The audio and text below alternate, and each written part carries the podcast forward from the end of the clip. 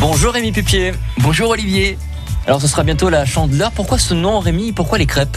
Alors toute fête a son histoire. Celle-ci en a une évidemment. La voici un peu succinctement évidemment. La chandeleur est une fête de l'hiver qui ouvre la saison agraire. Dans le mot chandeleur, il y a chandelle, chandelle, bougie, flambeau, cierge. Là, on commence à y voir clair. La flamme des chandelles accompagne traditionnellement de nombreux rites religieux ou profanes.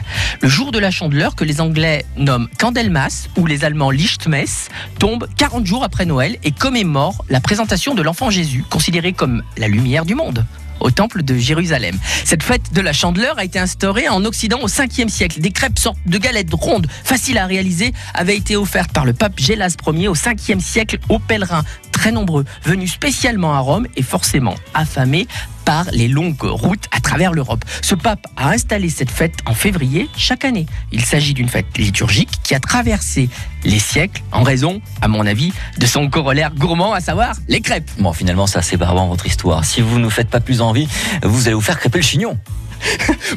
Vous, faire envie, mais facile avec les crêpes. Et je vais même vous surprendre, car les crêpes, il y en a autant de parfums qu'on peut en inventer, avec des saveurs locales, de la bonne confiture d'ici, du caramel niguet de Feur, de la pâte à tartiner.fr de Sivins. Bref, on peut même penser à faire des crêpes salées ou des aumônières, avec des œufs de nos paysans, de la farine locale d'Aminoterie du Puy ou Ciseron. Attention au caton, comme on dit en gaga, un caton, ça veut dire grumeau. Allez, une petite recette. Prenez 2 kg de pommes du Pilat, 2 pinces de cannelle, 300 g de sucre et régalez-vous avec une aumônière 100% locale à la compotée de pommes. Allez, régalez-vous. Merci Rémi, on vous retrouve sur francebleu.fr.